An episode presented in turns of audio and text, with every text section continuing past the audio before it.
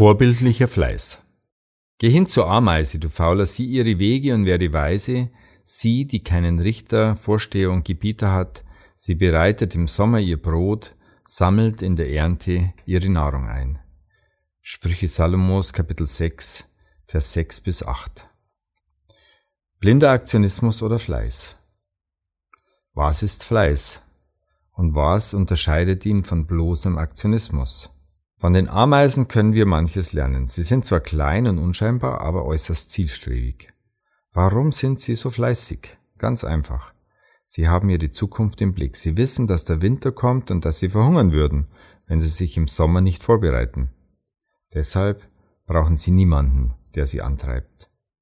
Wer nur dann arbeitet, wenn er dazu gedrängt wird, der hat nicht verstanden, worum es eigentlich geht. Deshalb hält der Eifer oft auch nur kurz an.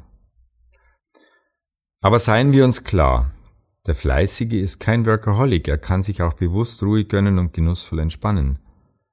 Fleiß hat nämlich nichts mit Aktionismus zu tun, sondern mit einer nüchternen und beherzten Entschiedenheit, sein Ziel zu erreichen. Fang doch an, deine Motive zu hinterfragen und höre auf, wie die Lemminge der Menge nachzulaufen.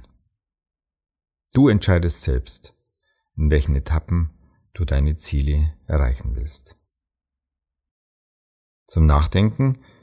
Fleiß strebt mit Eifer ein optimales Ergebnis an. Aktionismus will Aufsehen und ein schnelles Ende. Die Aufgabe gibt es Ziele, die du langfristig erreichen möchtest. Welche Etappen hast du dafür festgelegt?